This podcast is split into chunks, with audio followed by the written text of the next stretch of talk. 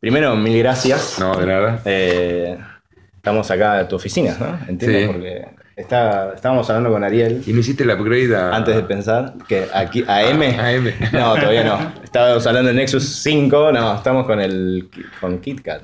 Claro. Ya, ya se viene. No, Lollipop. No, Lollipop, Lollipop. Y este venía con KitKat, pasamos Claro. al Lollipop y el M se viene a fin de año. Podemos empezar por ahí. Pero sí, ya se salió un- una desarrolladora. Una beta, no, todavía La te estoy- uso para laburar. Estoy buscando la de desarrollador por todos lados. ¿Te gustan esas cosas? Sí, así, sí, ¿verdad? la cantidad de emuladores yo tengo en mis computadoras son tremendas. ¿Y se hizo odiando iOS? ¿O ya te Sí, amigaste sí. un poquito? No, yo en realidad lo, lo- lo que le critico es. eh, a mí lo que más me molesta es quién es el usuario eh, no- que es el común, pero no. no, no tengo- vos sos un especializado en todo caso. Sí. Vos me podrías dar 50 razones por las cuales el iOS te funciona. Al 98% que integran ese 3% que usan Apple, es, es un, un hecho más de pertenencia, lo cual en la tecnología tiene, está muy bien. A mí me parece que, que uno está bien que se enamore de cosas de pertenencia. Pero eh, esa batalla tenía sentido hace 10 años atrás. Esa batalla no tiene sentido hoy. La verdad que no lo tiene. La, la verdad que ni ninguna Mac Air nueva ni nada me, me- no tiene una comparativa en un mundo más barato, mucho más modificable. A mí lo que me molestaba de la Mac en un comienzo era su falta de, para, lo- para lo- en ese momento por lo menos para mí, para los chicos de clase media, no poder desarmar, poner, upgradear, que vuele la fuente a la mierda, cambiar la fuente, buscar un exe, qué mierda era un exe, un bat, ni siquiera un exe, un bat. Que- Era que- todo más caro antes. Claro. Ahora es todo, digamos, yo bastante diría a vos y le diría, loco, muy cerrado todo, software cerrado, hardware cerrado, la verdad que no rinde por ningún lado, pero para, mí, para mis deseos nerds. Entonces me parece que no, no me gusta este empaquetado total que me daba yo. Sería tonto si yo no reconozco en su software, en su estabilidad. Fundé una cabeza que... una, una cabeza, fundé una compañía en cuatro cabezas que, que básicamente eh, tuvimos, eh, editábamos todo lo que hacíamos, era en base a Mac. Claro. De hecho, terminamos siendo el demo de, de Avid nosotros. Y te gusta bajar tipo aplicaciones, porque ju- justamente en iOS lo que tiene es esa ventaja. Siempre salen antes y cuando entrevistamos a desarrolladores nos dicen, y nos conviene siempre hacerlo primero en iOS y después, para escalarlo después en, en Sí. Android. Yo actualmente tengo una empresa de aplicaciones que es Apterix y... De hecho, igual no creo ya que a lo mejor ustedes que, que- que charlan con más gente especialista y yo a lo mejor no tanto, sí estoy con especialistas, pero tal vez dentro de mi grupo. eh, yo creo que ya nadie hace una Android, una, una para... Si pueden, hacen las dos. Hacen las dos. eh, El banco de pruebas, eh, las, las diferencias son bastante chicas dentro de todos, ¿no? Y casi todas están haciendo aplicaciones eh, basadas en un idioma universal y después entran a, a cambiarlo. Y en lo que tiene que ver con contenido, ¿ves más uso de aplicaciones o, o ves más tipo sitios que son responsive? Estoy más. Sigo teniendo esa cosa de vieja escuela con nueva escuela. La verdad que la lluvia de aplicaciones cayó en los últimos cinco años de una forma inesperada. Entonces, cierta conducta en lo que tiene que ver en, en cómo navegás, que somos más del hipervínculo que, que de la aplicación, a veces me cuestan y me parece que me limita demasiado las aplicaciones. Después de haber eh, probado, charlado, tener en parte mi propia empresa y tener información sobre que, que me dan mis programadores, eh, me doy cuenta que es muy intrusiva, que, que todavía tienen poca potencia, eh, no me gusta estar navegando en, en el, en el- Cerrado. en el coso. Pero indudablemente el usuario está yendo para ese lado, ¿no? De hecho, si no me equivoco, el año pasado fue la primera vez que bajó la cantidad de navegación en Internet eh, a través de World Wide Web para pasar a más aplicaciones, ¿no? Yo creo que eso nos va a limitar demasiado, es medio una cagada que se convierta en algo así. Sí, hay, bueno, hay varios que, to- que están volviendo las apps a, a un sitio más flexible, bien, diverso. sí, Pero, por- pero- pero vayamos a la funcionalidad. Eh, Vamos a lo mío que es medios. sí. Eh, ¿Qué prefiero? ¿Suscribirme a HBO o tener la aplicación de HBO? ¿Qué prefiero? ¿Pagar eh, la, la bocha a Cablevisión o un piquitito bastante Mm. interesante a HBO y tener igual Game of Thrones? Sí. Eh, En principio la app es esa. Creo que sí. Quizás para, no sé, para consumir noticias no, ¿no? Porque por lo menos está todo, digamos, desarrollado para... Flipboard, bueno, pero también, no de, una, no de un solo proveedor. Pero bueno, hay casos exitosos como Flipboard. Sí. O hay ya aplicaciones que me combinan los gustos y fuentes. Una, una pregunta más, más previa, digamos. O sea, no- yo lo sé porque estamos él también seguro que estamos metidos en el medio, pero hay mucha gente que te relaciona con cosas que quizás no necesariamente tienen que ver con tecnología. ¿Cómo fue tu... O sea, decías, ahora tengo una empresa de apps, Sí. trabajás con desarrolladores, ¿cómo- y antes estábamos hablando de que se nota que conoces tecnología de Bitcoin. pero ¿cómo Tengo una granja de minería. tenés una granja de minería? Ya no, no tengo sentido. La complejidad se volvió muy cara. Pero ¿cómo fue tu primer contacto con tecnología? ZX Spectrum, Sí. eh, yo tendría 14, 15 años, me llega la cajita eh, la primera vez, es mi primer contacto con la tecnología. Eh, yo lo cuento en unas charlas que doy a veces y empiezo casualmente por, las, eh, por, la, por la Spectrum, Sí. mostrando lo que era, ¿no? Y mi celular tiene 10 veces más que eso. Y todos hacen, oh. Oh. Pero, está bien, pero, por ejemplo, yo que era un tipo bastante solitario, con pocos amigos, me di cuenta que, me acuerdo lo primero que programé, ¿te acuerdas que era por renglones 100? Y eh, era muy sencillo el, Sí. el, el device que tenía para programar. Entonces, eh, ese fue mi primer acercamiento a programación directa. Y me acuerdo que venía gente a, decía, ¿de qué caballo es el calor, eh, caballo de San Martín? Si blanco uno, dos. Si apretaba uno, blanco, bueno, tenía una ruta muy lógica y si no, dos te lleva el otro lado. Y empezó a venir un montón de gente a mi casa por eso. Hasta que mi vecino eh, tuvo el primer Pong, el Telematch, ¿te, te acordás? Sí, sí, sí, Eh, sí. Que es bastante contemporáneo a, a- a la, a la- al Spectrum. Y la gente dejó de venir a mi casa porque el contenido de al lado era mucho más divertido. Y yo te juro que para mí fue re clave, y hasta se lo dije a mi mamá, que mi mamá me dijo, ya no vienen más tus amigos. Y yo dije, no, yo ya no tengo más oyentes. Porque yo entendía claramente que lo que estaba brindando era un contenido diferencial. Te lo juro, eh, lo tengo pensado como medio, no como un hecho de computación o Sí. nerd. Y entendía que el entretenimiento de al lado era mucho más divertido que responder a, a cosas.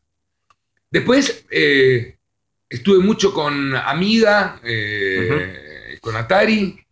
Eso que Eh, eh, fines de los 80, principios de Sí. los 90. Principios de los 80, ¿no? Mediados de 80, se podría de decir que un 87, 88. Porque en esa época Charlie Alberti, el baterista de Soda, con Sí. el cual ya tengo relación, ella disparaba cosas con Amiga. Ujú. Bueno, eh, y ahí me volví eh, un, un piratón realmente de, de juegos. Los discos grandes, eh, ir a buscar eh, a, a las galerías. Y me volví muy, muy gamer y me compré. Y, y apenas me casé en los 90, tuve mi primera AT, supongo. Por si una XT, una AT. Sí. TVXT, sí. Sí, una XT. Y, y a partir de ahí, bueno, descubrí eh, el DOS, aprendí a programar en DOS. ¿Autodidacta o...? Sí, sí, sí, sí, leyendo porquerías por todos lados. Conozco un pibe en ese momento, si yo tenía 26 años, conozco un pibe de 21 años que actualmente es mi jefe de. Es mi jefe de. ¿Cómo se llama? De sistemas. de sistema. Y lo fue también de cuatro cabezas. Ok. Y él fue el que también te, te metió fichas. Era el que me decía, no, el que me Claro. empezó a explicar un poco, ¿no? Si vos pones dir barra p, te aparece todo lo que tenés. Dir barra p era buenísimo. Sí. Y en ese un par de años después aparece RD internet. espacio, RD Sí, espacio. MD. Yo internet Asterisco, punto asterisco. Llego un poquito antes porque conozco, eh, me había comprado en una gira en el Sí. año 88 una, una máquina de escribir que tenía conexión de red. Imposible, una ficha. Sí, raro, boludo. ¿Qué mierda? El teléfono no entraba, tenía una de teléfono y una no. Y como tiendo a desarmar las cosas que no, que no comprendo, eh, le saqué la placa de, de conexión, el modem. Eh, por unos chicos aprendí, a- aprendimos a usarlo y, la conecté por primera vez y aparecí con, en, en Los Pinos, en el BBS. El BBS, El la previa de internet para Claro, los que están escuchando sí. que son niños. Y en ese momento también me conecto con unos chicos. Yo ya había armado la primera radio pirata de, Ujú. de- de- de Buenos Aires. Supongo que habrá sido la del país. Y, y ya había. y ya estaba soldando mucho, ya me, me- me hacía mis propias plaquetas con, con indeleble plaquetas de cobre, entonces después la- con el ácido la fundía y me armaba los circuitos. Y pudimos lograr eso y me entré a conectar con lo que va a ser Sion Claro. con Granada Rojo y Luis Quinelli, que en ese momento tendrían 20, 21 años, y lo usaban los teléfonos ah, de la casa de las madres. Entonces, lo- mi primer acercamiento a Internet fue los BBS. Claro, claro, claro. Y cuando viste que internet explotaba, supongo, digo, por, todo, por todo lo que está diciendo. Esto va a cambiar todo. Puedes ver en YouTube una nota mía que estoy yendo al edificio de IBM que tiene el primer caño con World Wide Web. Sí, había uno, ¿cómo se llama la Eh, empresa de Telecom también? Que tenía. Sí. eh, no, Yo Alsat, creo- no, no, Lo primero que conocimos fue a, a esta gente. Entonces yo vi internet cuando estaba en proceso de laboratorio. Ah, el otro día lo veía y decía, esto es internet. Y decía, qué Lo pelotudo. buscamos y lo sumamos. sí, subilo, subilo porque a hablado Está está. bueno, está bueno. Eh, Y ahí es lo que decía Ari, ahí veías que te imaginabas lo que es hoy, que está todo cruzado por internet, eh, impacta en todos los laburos Lo casi. que pasa no es que ahí me agarró la de todo el mundo. Ahí creí que podía ser hacker. Entonces empecé a reventar. eh, ya prescribió todo esto, 30 años, sí.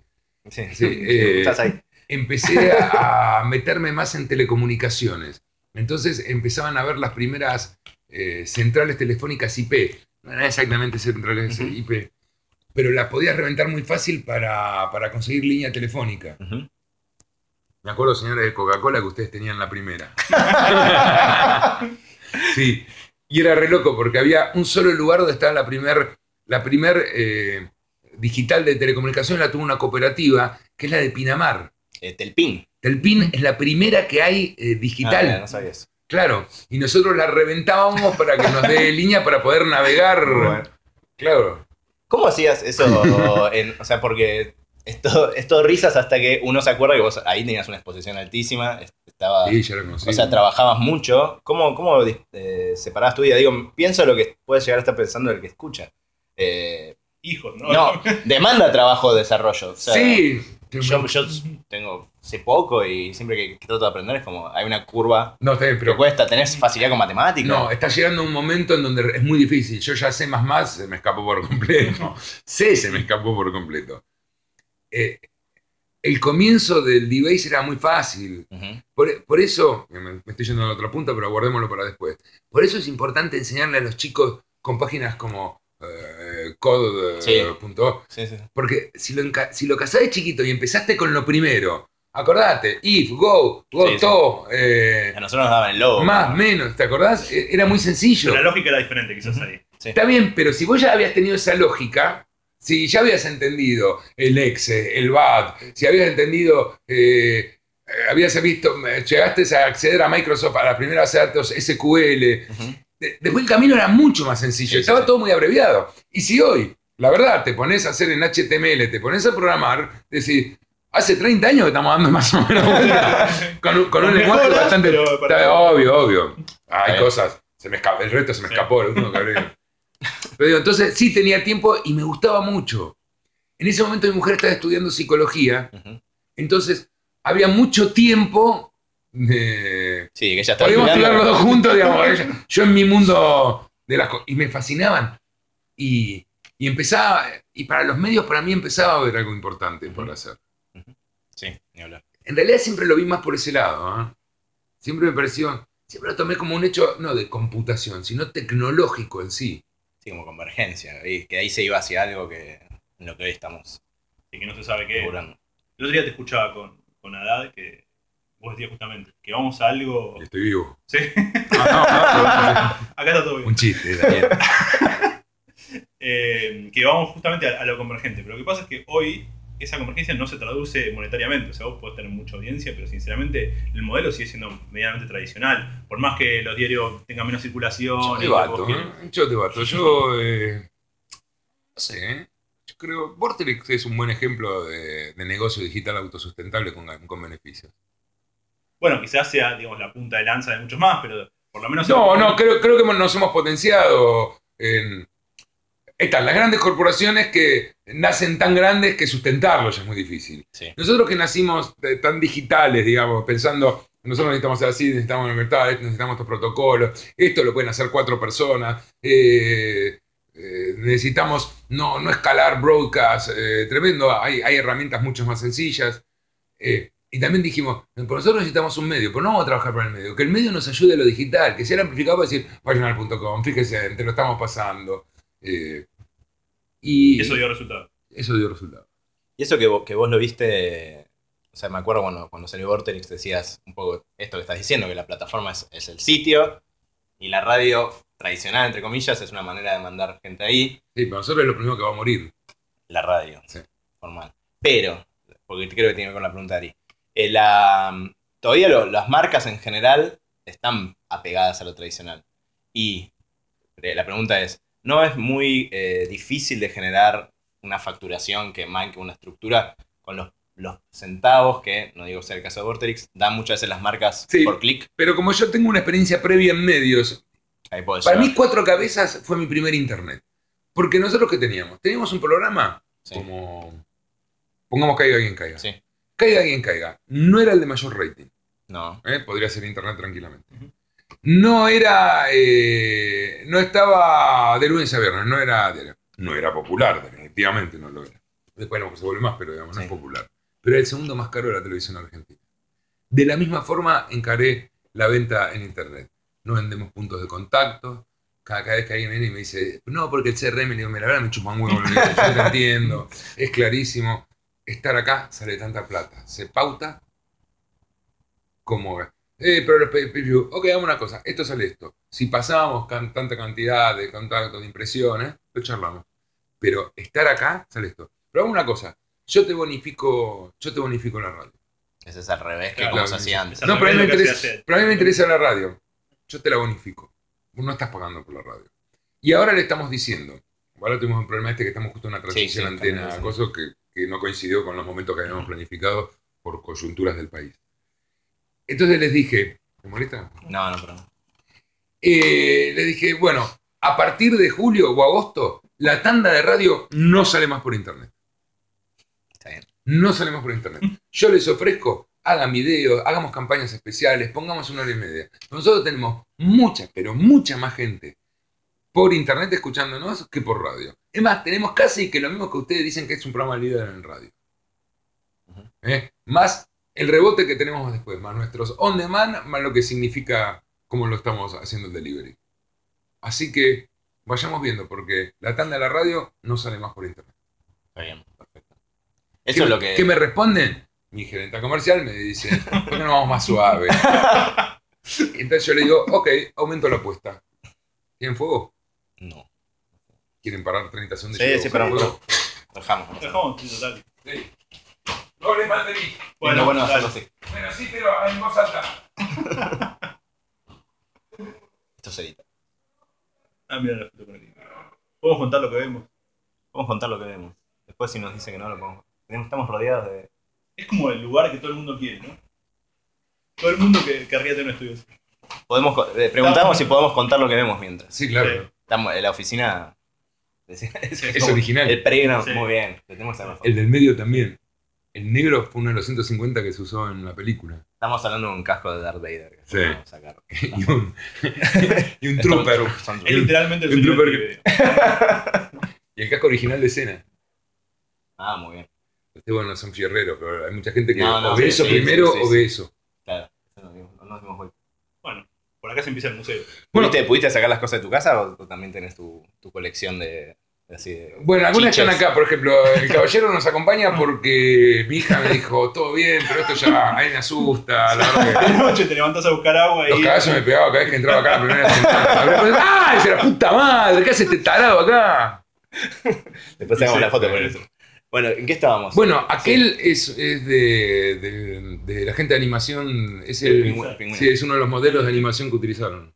¿Para cómo se llama? Era de Pixar, la de- Eh, Ese es pingüinos, ¿eh? Kowalski. Sí. Pingüinos de Pixar. Sí. Sí, Kowalski. ¿En qué estábamos? ¿En qué estábamos? No me acuerdo. Fuimos- fuimos- Ah, que, que vos, que, que- está bien, que de alguna manera lográs darle a la, a la radio online o al sitio, para hacerlo más fácil, eh, que no se venda necesariamente por costo por clic Claro. o las, las medidas tradicionales.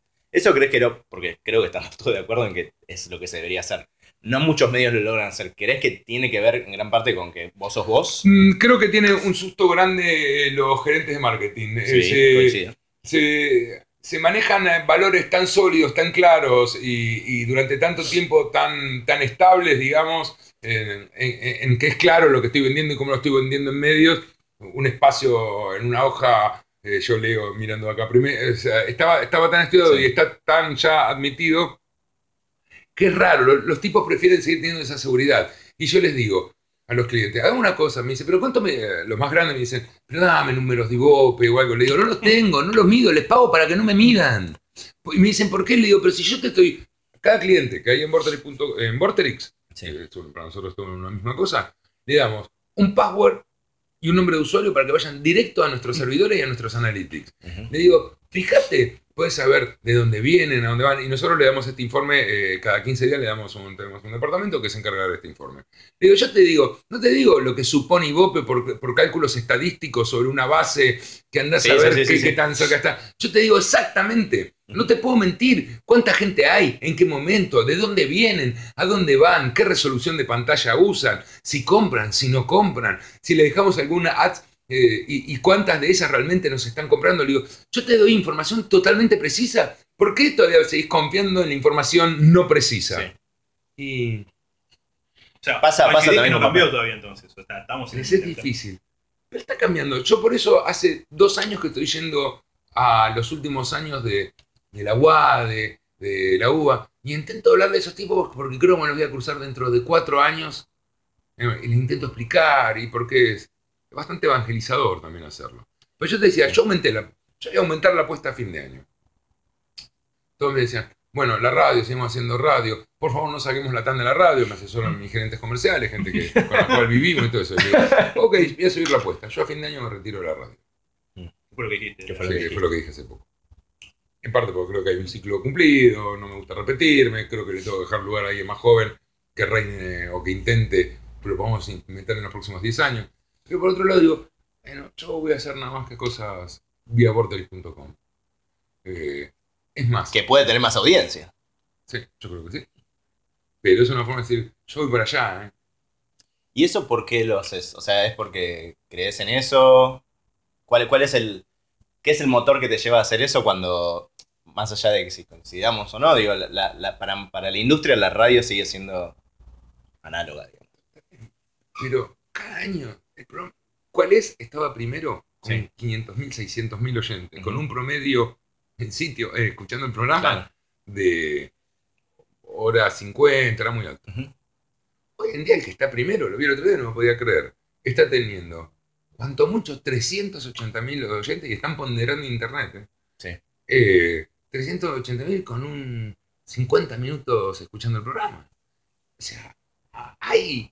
Sí, esa gente se fue, a la, se fue en, parte. no- Y también cambió el, el concepto, ¿no? Antes era más lineal. Uno tenía la radio todo el tiempo. Ahora, o sea, hay tantos estímulos que uno va cambiando. ¿Eso crees que va a cambiar más todavía? Como, Yo te muestro, te lo puedo mostrar en analítico, como se muestro todo, y se muestro después si quieren.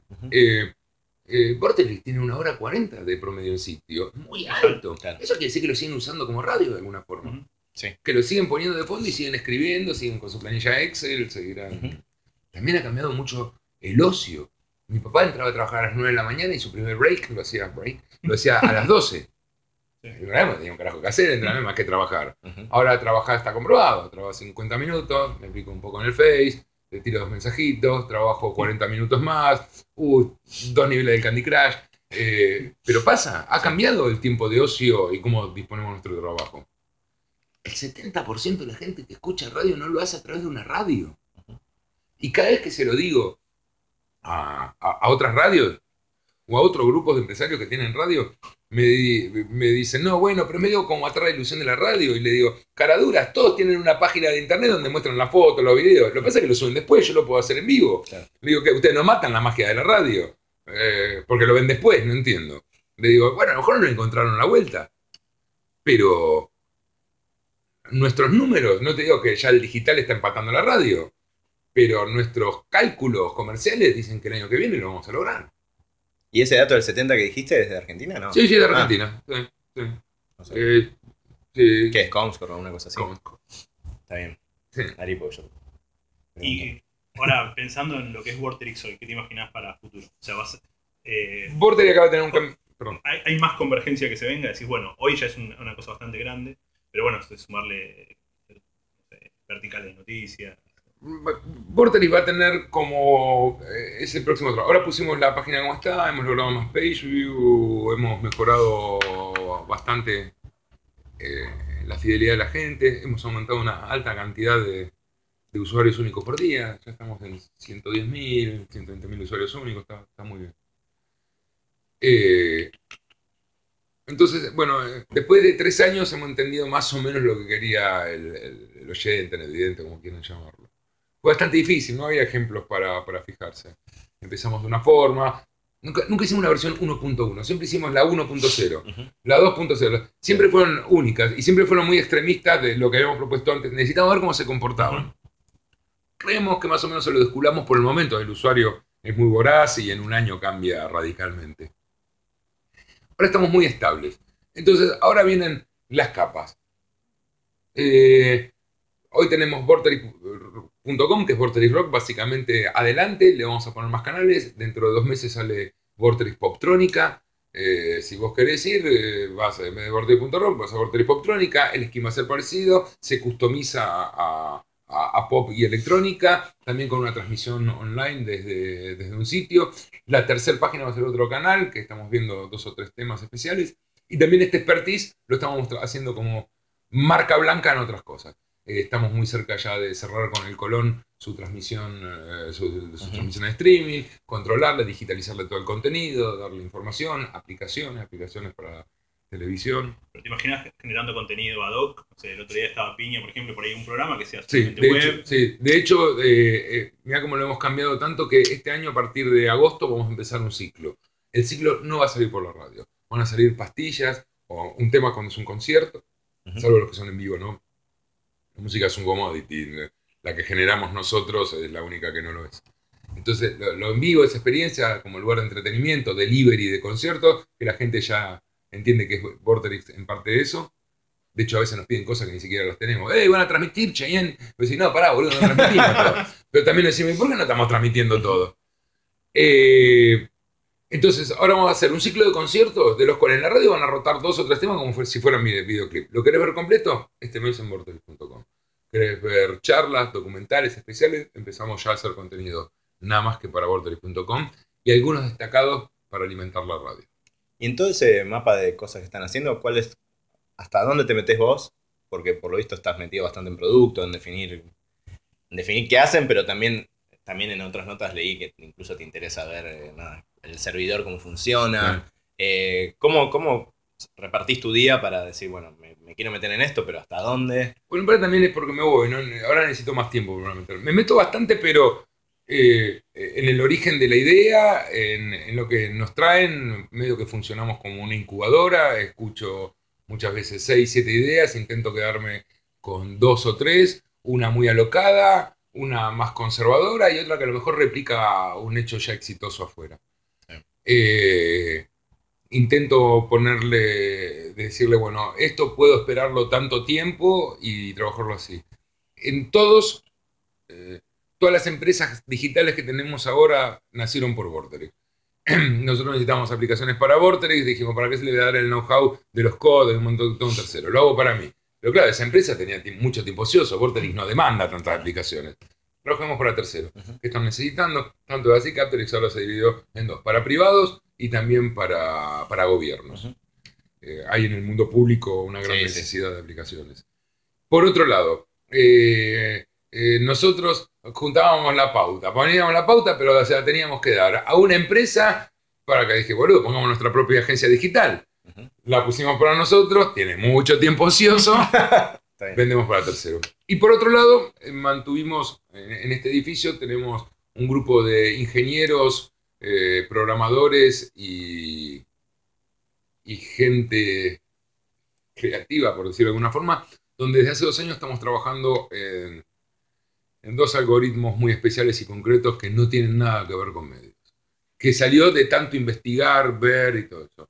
Uno está más cercano a- al poder de cómputo y el otro tiene que ver con poder brindar analytics eh, bastante rápida para, para toda esta gente que está en medios y que a lo mejor no entiende lo que está sucediendo en online y que se puede monitorear. Es algo, digamos, simplificado, como un Charlevit simplificado, un Analytics. Sí, y también estamos viendo que le podemos poner un poco de gamificación, que ciertas cosas, si se le das a la gente a través de una marca, eh, puedes ver sus conductas, cómo se manejan, darle algo divertido para que se entretengan. eh, y estamos trabajando en eso también. La verdad que le pongo todo, llega un momento en donde solamente tengo reuniones semanales y recibo upgrade y colaboro en lo que pueda. Después hay que darle tiempo a todo, ¿no? Y en ese contexto, ¿cómo te informas vos? ¿Qué... Iba a preguntar justo lo mismo. Porque eh, pareces muy actualizado Eh, entonces, eso se demanda tiempo. Sí. Eh, que lees, eh, ves documentales, vas a Veo conferencias. voy a conferencias, eh, doy conferencias, se contacta. eh, el caso Vorterix está siendo estudiado en varios lados. Me pasó con la Universidad de San Pablo, me pasó en México. eh, cuando voy a México me cruzo con tres locos más que me dicen, porque nosotros estamos haciendo, y digo, ¡eh!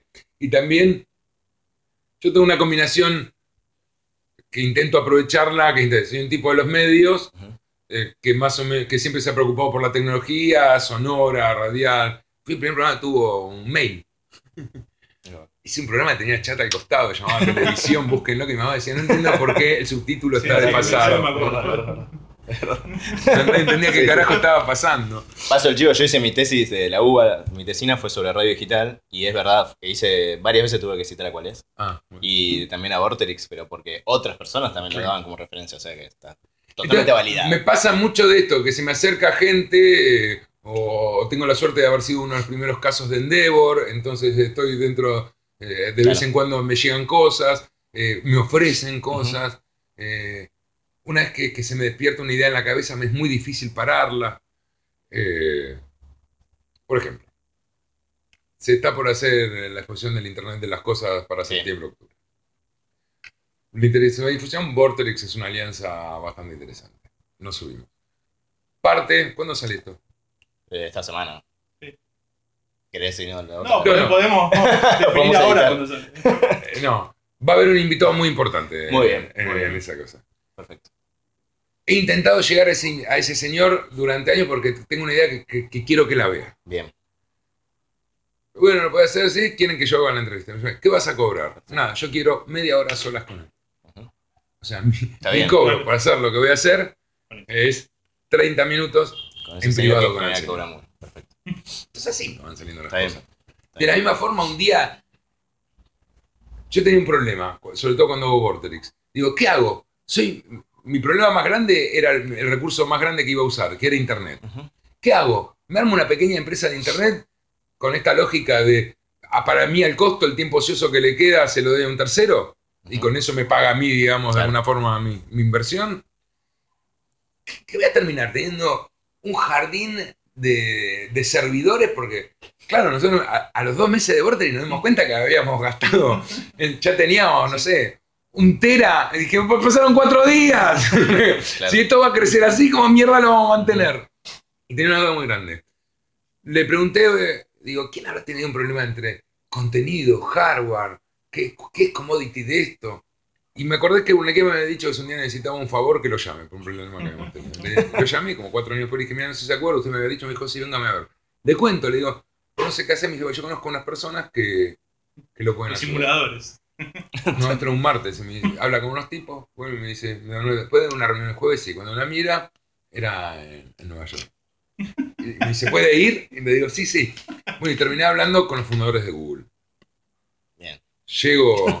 Más o menos. el Pero a la larga, digamos, fue así como me, me- y como me informo y cómo sigo manteniendo los vínculos. También entiendo a quién voy a ver y qué le puedo sacar, y como muchos también vienen a mí, intentan entenderlo. Pero me informo así. Y vos. Y en, en esto de informarse, o sea, te metes en esa vorágine que es, por ejemplo, sé que no estás en Twitter, que decís que no estás porque, porque te peleás, pero sos de consumir, por ejemplo, No, Mucho. consu- consumo las estadísticas de, de Twitter. De Twitter, de Facebook, de Instagram. Sí, me interesa más la parte. Entiendo que hacen las redes sociales. Me interesan. Bueno, tengo 50 años eh, y, y trabajé mucho en medio, entiendo más o menos eh, la gente, del anonimato. Entonces, mucho más para ver no hay. Pero sí me interesan estadísticas, eh, por dónde van, eh, qué compran. me- me- me- cuando Facebook compra WhatsApp, intento llamar a la gente que conozco en los cargos dirigenciales, porque lo hacen. Bueno, me faltaban los números de teléfono, no te entiendo. Eh, me interesa más la Big Data que en sí lo que, lo que se está viendo. ¿No te divierte, por ejemplo, estar viendo un partido de fútbol o, no sé, los Martín Fierro y usar de segunda pantalla con Twitter, digamos? No, me Como queda- lo uso yo, digamos. no, no, no, me, me- me quise matar cuando me di cuenta que la había pensado y que nunca la había llevado adelante. A veces cuando digo, qué boludo, qué boludo, me, me da bronca, me ganas de matarme. Cuando veo el Super Bowl de hace dos años atrás que fue totalmente Ah. interactivo, dije, qué, qué odio, qué odio que se les haya ocurrido. Ahora están todos tratando de sacarle algo a eso. Sí. Claro. Sí, pero la gente es muy voraz, ya es tarde. ya es tarde. Nos queda poco tiempo, ¿no? No sé. No, no, tenés todo el tiempo de tu vida. Eh, ¿Qué otra cosa? ¿Qué, qué te imaginas? Bueno, decías un poco de Vorterix para ahora hasta fin de año, pero sobre todo en, en tema mobile, que Sí. hoy está, está muy de moda, pero en realidad tiene sentido porque el 40% del tráfico, Claro. 30, 50, depende del sitio. ¿Te imaginas que la radio va a terminar ahí?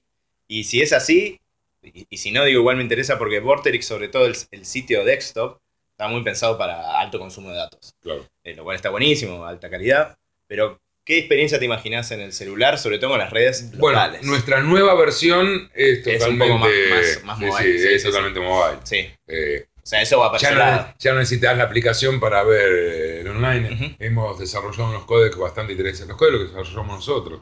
Eh, eh, hemos desarrollado una transmisión de alta calidad muy rápida, muy, muy sencilla. Eh, O sea, que te imaginas que va hacia ahí la cosa. no, no, no, estamos. El, el- el 70% de la decisión en noviembre del año pasado de cómo iba a ser nuestra, ser nuestra versión definitiva, que a partir de ahora empieza el 1.1, el 1.2 hasta, no hasta a recambiarlo, fue decir, estamos meando fuera del tarro. Eh, Estamos diciendo que en la pantalla chiquita no, pero ya está, se acabó. No pensemos así. Así que, no, todo esto cambió por los celulares. Está bien, Si la gente no se hubiese enamorado tanto de sus celulares, no sé si hubiese cambiado. está bien. Pero en general la gente lo escucha más desktop. O sea, entiendo que en todos Imagino los la sitios de información ya estamos 50 y 50 y está Sí, pasando el pero- mobile, pero en la radio quizás uno está más... Pero pues está el Como formato. trabajo. Está bien, pero yo supongo, por ejemplo, a lo mejor no están escuchándolo por el. Gran parte de la gente que se está escuchando mientras lo se mueve lo hace a través de TuneIn o suponete que la aplicación, lo que Sí. sea. Y muchas veces cuando decimos algo, cuando iban a la aplicación o al sitio, le era muy costoso por internet, por el 3G, por un encontrarlo. Ahora ya poner una nota con más periodísticamente explicado abajo nos, nos dio un, un gran número de, de nuevos usuarios en Vortex.com. Indudablemente hemos ganado mucho con esta versión en la cantidad de gente que les fue accesible la información eh, a nivel teléfono. Entonces, a lo mejor no les da la internet para ver la nota en el video, pero saben que ya la tienen ahí, que la van a ver después, o que tienen un resumen para leerla. Después ves que se quedan ahí yendo de un lado para el otro. Pero bueno. Y ahí se dedican a un tiempo largo no solo a, a ver data, sino a tratar de interpretarla. ¿Tenés a alguien dedicado a eso? Al principio nos obsesionábamos mucho, hasta que nos dimos cuenta de que al, que, al no saber, al no estar preparados para leer información, veíamos nada más que lo que queríamos.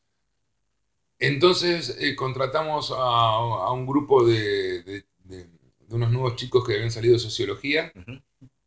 y le dijimos, nosotros necesitamos saber estos datos, no quiero ver todo, porque cada vez que veo todo me entusiasmo con cosas que no me tengo que entusiasmar. Y ahí aprendimos a, a recibir más información. Le digo, y si ven algo que se sale de, de lo que estamos viendo, avisen. Eh, Dennos alertas de qué está pasando o cómo están siendo los cambios. Pero no, en un momento la Big Data nos mató, nos mató tanto que sacábamos conclusiones erróneas. Uy, un millón de gente no ve, pero no nos damos cuenta que el porcentaje de rebote era altísimo. O sea, está bien, no ven, pero nada más que lo que tienen el último celular, el último plugin, el último. Le digo, estamos. Hay un montón de gente que quiere entrar, pero realmente se va porque la satisfacción del usuario es pésima. Sí. Y estábamos quedando, no, mira la cantidad de gente que vino.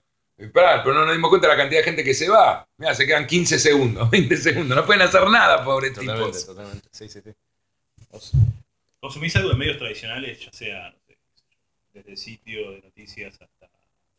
Sí, mi primera, mi, mi primera cosa segura cuando abro cu- cualquiera de mis computadoras, eh, o tablet o lo que sea, es ir a un sitio de noticias. O sea, sigue siendo, digamos, como... Porque hay mucha gente, de hecho también te lo quería preguntar, el tema de lo social, ¿cuánto impacto crees que va a tener en el futuro para Vortex y para todos? O sea, el tema de que consuman contenido por lo que esté comentando la gente o compartiendo. Eh, pero antes se llamaba boca a boca.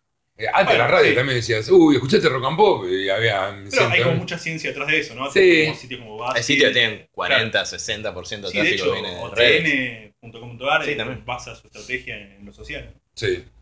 Eh, sí, lo, lo que pasa es que, insisto, me parece que son medios demasiado tradicionales que están intentando ver cómo arrastran, entonces utilizan las herramientas que estamos... En el caso de BuzzFeed no, es netamente BuzzFeed de Estados Sí. Unidos. Ese es meramente... Fue, fue creado así, ¿no? sí. Ajá. Yo, no- nosotros le damos importancia, pero no, no, no, no, no estamos basando. Hay ciertas cosas que la- las sigo utilizando medio con el, con el feeling de lo que tenía de haber trabajado en medios. E intento no. Me parece que cuando le ofrezco exactamente lo que están demandando, se me aburran muy rápido. Uy, qué bueno que me lo diste, me lo diste, me lo diste. ¡Eh, que le habrán audio otra cosa! Entonces terminás poniendo la minita en pelotas. eh. Entonces vos te decís, bueno, a la están todos muy parecidos, están yendo por lados parecidos. La nota destacada, tres pelotudeces, lo viral y la minita en pelota. ¿No? Sí, sí, sí. Es un poco ese Sí, diseño. Entonces digo, pues no puedo caer en esa. No puedo caer en esa. Pero si después el sitio vira a. o sea, va, como decías que está, está yendo hacia eso, que va a ser o es ya la propiedad principal de- del grupo, Paraguas. eh, no, vas a no vas a tener una necesidad de, de alguna manera de crecer en visitas, porque te va a pedir la, la gaseosa, eh, la marca de electrónica, y, y ¿qué hacemos ahí? Nos podemos mover a lo que piden o podemos proponer a ver si les gusta. Bueno, me prefiero mover, voy a proponer a ver qué les gusta. Eh, los números dan, la experiencia eh, es- está funcionando. Esto tiene tres patas, no hay que verlo como una sola. Estamos hablando de lo digital.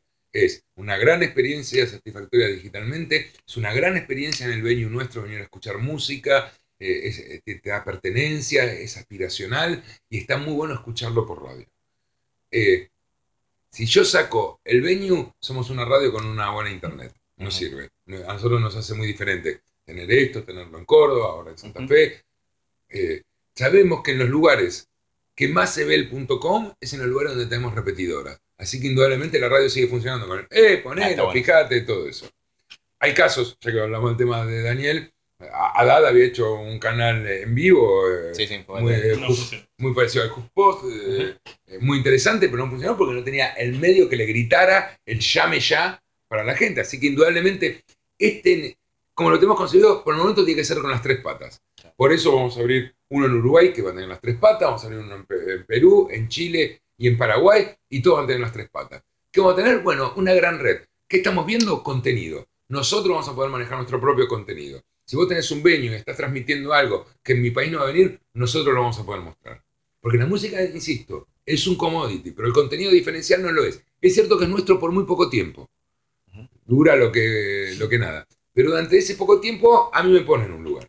Eso te diste, bueno, lo, lo que vas a decir, digo, pero ¿cómo viviste el momento en que, o sea, las radios an- antes de internet tenían el contenido, calculo que incluso lo defendían, no sé si legalmente, pero al menos, che, no me levantes esto sin citarme, Sí. Eh, al menos pasaba eso en los, en los medios de papel y digital, y ahora es esto que acabas de decir, dura poco la, la primicia, la exclusiva, ¿cómo lo vivís? No, pues está bien, lo entendimos. Al principio dije, ¡eh! Ya- ya solo verlo en YouTube te da por las pelotas. Claro, por eso. Eh, y ahora eh, se lo explica a todos. Miren, es nuestro por poco tiempo. Es nuestro, nosotros somos la primera ventana. Igual de enojado estará eh, HBO con Game of. Thrones. Sí, todos. Sí. Ahora, la Premier League, trata de usufructuar eso de alguna manera. Exactamente. entonces, eh, nuestra, nuestro momento es cuando lo pasamos. Y ese día que dura en nuestro on demand. No lo puedo ver, uy, pasó en Vortex. Después ya no es más nuestro. Es así. Basta. No de más, no de más chiflete porque esto es así. O sea que si después lo ves en YouTube ya está, ni te calienta. No me calienta. Algunas cosas las seguimos bajando en las que podemos. Pero también nos pasa muchas veces. Por nosotros decimos, ¿por qué se le dará a YouTube que le ponen publicidad? Tal, tal? Sí, Puedo hacer un acuerdo con Google Sí. que igual no va a ser muy satisfactorio con respecto a, lo que yo pauto. Entonces le digo, bueno, te- tenemos nuestra herramienta. Le fui a Google, le dije, loco, si ustedes no tienen, denme una herramienta para sacar lo que puedo. Y la vamos limpiando lo suficiente. Pero pasaba, pasábamos el Infer Music de una gaseosa o de una cerveza. Sí, lo sí, pasábamos, luego todo lo vendíamos, vendíamos la pre, vendemos toda la transmisión, todo bárbaro. Después que lo puedes ver, 3, 4 temas, lo puedes ver en vortex.com. Pero empezamos a ver en YouTube, dijimos, sacalo, que lo vean por nosotros. Y me llamó el cliente y dice, no, ¿por qué lo sacaste? Claro. Y no, porque es nuestro. No, no, pero que aparezca, si nosotros, la- al contrario, la marca se viraliza. Y yo le decía, bueno, pero es mío. No, no, pará, es mío, yo lo pagué. Y cuando nos dimos cuenta que estábamos en esa discusión, dijimos, no tiene sentido esto. Vayamos a hablar con Google a ver cómo podemos hacer un buen negocio entre todos. Está No fuimos todavía, Pero va a pasar. la semana que viene. está bien.